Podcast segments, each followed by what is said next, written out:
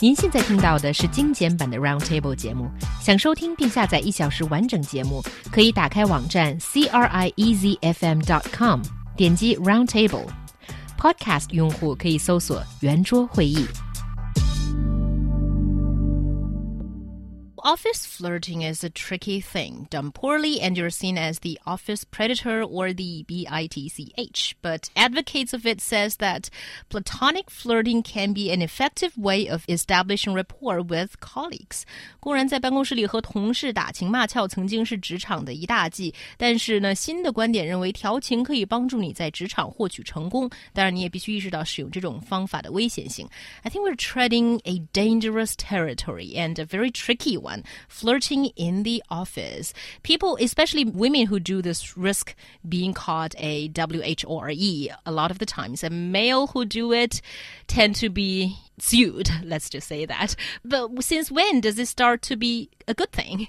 I still don't think it's a good thing, but there are some studies that seem to point otherwise, at least according to these respondents. So in 2013, there's this British consumer research site that uh, confused.com that surveyed uh, 2,000 men and women about workplace flirting, and 21% said they flirt to receive preferential treatment, that they'd really go for it and not perceive it as a negative thing. And later on, uh, there's this University of California, Berkeley professor led this study that found out that chatting up men gets women a better deal in zero sum negotiations mm-hmm. and otherwise doesn't really work all that well. But I think this seems to uh, be a little bit related to what we were just talking about. It seems like if you just look at the responses from these uh, surveys, that if the female turns up her female charm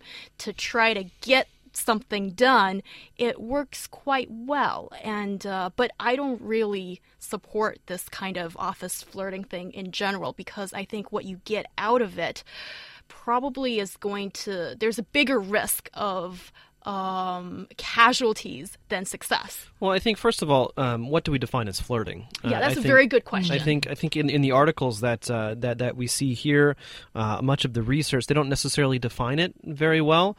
Uh, I mean, like I've I've classified some of my behavior at the office as flirting, but it's not. It's never sexual, right? It's never it's never in pursuit of a relationship.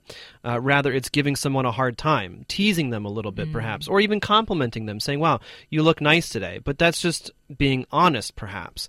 Um, so I think so. First of all, what is flirting? That's that's that, that's a broader question that needs to be um, needs to be answered.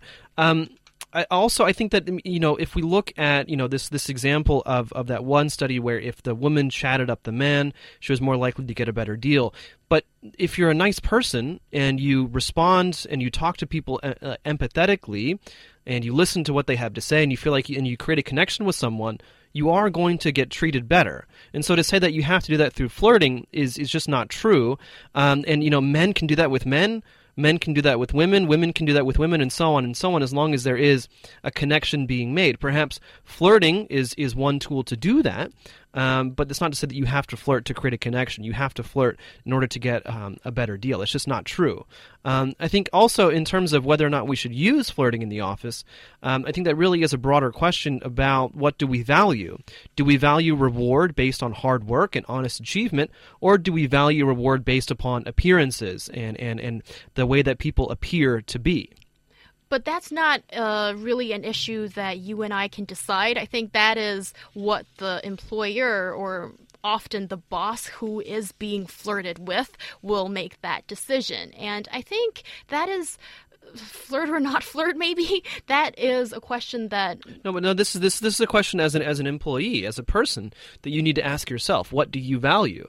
Do you value hard work and reward from that hard and honest work and reward from that? Or do you value um, you know the way that you look and the way that, that, that you appear to be to other people. Do you um, you know think that you should be rewarded for manipulating people?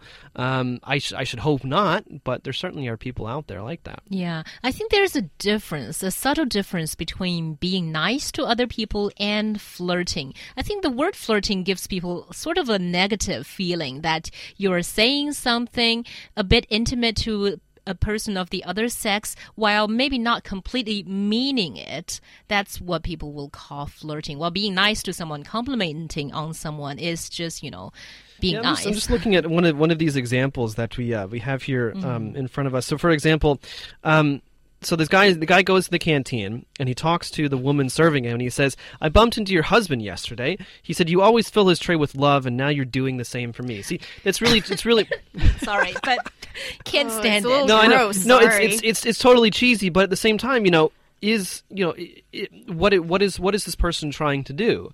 Are they honestly trying to make an attempt to make this person in a very limited time that they have to make them feel better? Mm. Well, I don't see how that's a bad thing.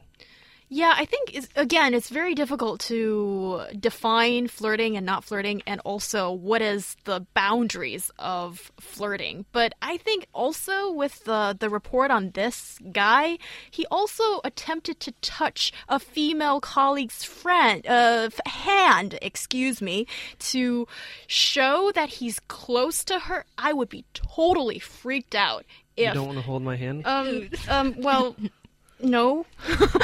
and uh, so, you know, it just shows that how uncomfortable I would be if, you know, a fe- a male colleague would give you that offer. So I Yeah. think that is just very strange and that's passing boundaries and that's I think that's sexual harassment. well, yeah, I mean, it, it, it's funny because we mentioned getting sued, um, but that yeah, that certainly does happen in, in other countries. Unfortunately, sexual harassment uh, and civil suits in general is, is very difficult here in China. Um, that that is something that I think has to be dealt with. It's not going to happen anytime soon, however. Um, but I think that in general, I mean, being nice to people, if that's how you define flirting. So again, he says the same guy. He says um, that I often flatter my female colleagues. It makes them happier and more relaxed in the office. It makes the workplace less tiring. Uh, and so I think that that in the end, I mean, what he's talking about is really just complimenting them, being nice, doing nice things. And this doesn't have to be only from men to women or women to men on a heterosexual basis. It can be platonic. Just being a nice person usually usually you know has better outcomes. Yeah, I think complimenting people usually get, gets people rewards. But if you want to physically touch someone, you have to be very, very careful. And it has to do with the uh, recipient's ability to tolerate this. Some people might be okay with a little bit pat on the shoulder, but, you know, people like me, and I'm sure He Yang as well, well yeah, I cannot stand it. Gives us Don't touch You goosebumps. don't- okay. Yeah, but but I think um, actually in reality Yeah, it might weird, not wouldn't be all that difficult to differentiate because um, bad flirting is just it, it, kind of kind of disgusts you, and when a person who's trying to use this pull it out of your arsenal, then I think you better be Well- prepared to bear the bad consequences because you might be seen as the whore in the office. But also, I mean, my, my advice, especially to uh, to good looking young women, is that what what do you want people to value? Do you want people to value just how you look? Do you want people to value the fact that you wear a short skirt or that you know how to uh, attract men? Uh, And how long is that going to last? Is that a stable foundation for for your future, but also for your personality as a whole? Because you're going to get older. I mean, there's always going to be younger women that are going to replace you, and then after that, what what do you have? I mean, you you never you can to ha- still do that when you're older. and disgust people. Yeah, I think a lot of it has to do with how this uh, so-called flirting is done. If you want just to chat people up, to, just to uh, compliment them uh, on how well done they are on a certain job, then that's certainly good. but also but also i mean again i mean if you're if we're, i'm kind of again using the example of, of a young attractive woman but this can be this can be apl- applicable to anyone i mean if you if you base your self-worth on your appearance you're basing your self-worth on what other people think of you.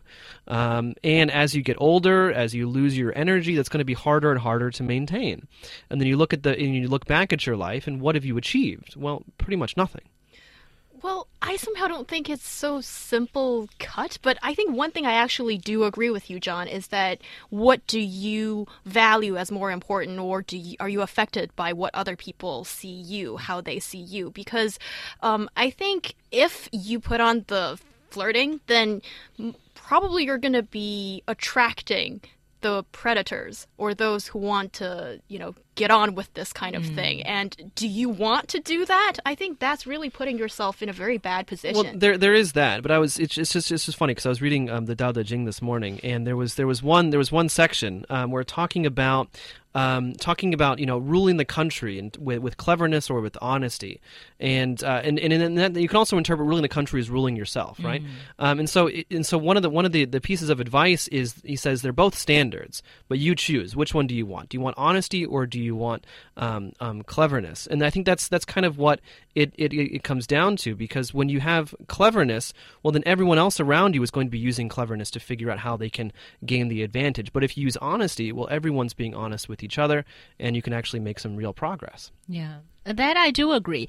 And uh, one website has given out a few sort of tips um, on people who want to try out this flirting thing. I still feel uncomfortable calling it flirting, but they're saying that if you're new in the office, you don't want to try that out because mm, people do not know you yet. And any sort of venture into new territories may cause people to have a negative impression on you. But if you happen to be in an environment for a long enough time and you feel comfortable, other people feel comfortable around you, then maybe you can. And also, also, I, I do want to say that there's nothing wrong with cultivating knowledge of these techniques uh, because it's important that you understand how other people might try to manipulate you. It's important to understand how these tools of manipulation, cleverness, and power are used. Um, that way, you know, if you're wise enough, you can figure out when to use it yourself uh, and still maintain integrity. Or you can, uh, on, on the other hand, figure out when other people are trying to do that to you and avoid it as best as possible.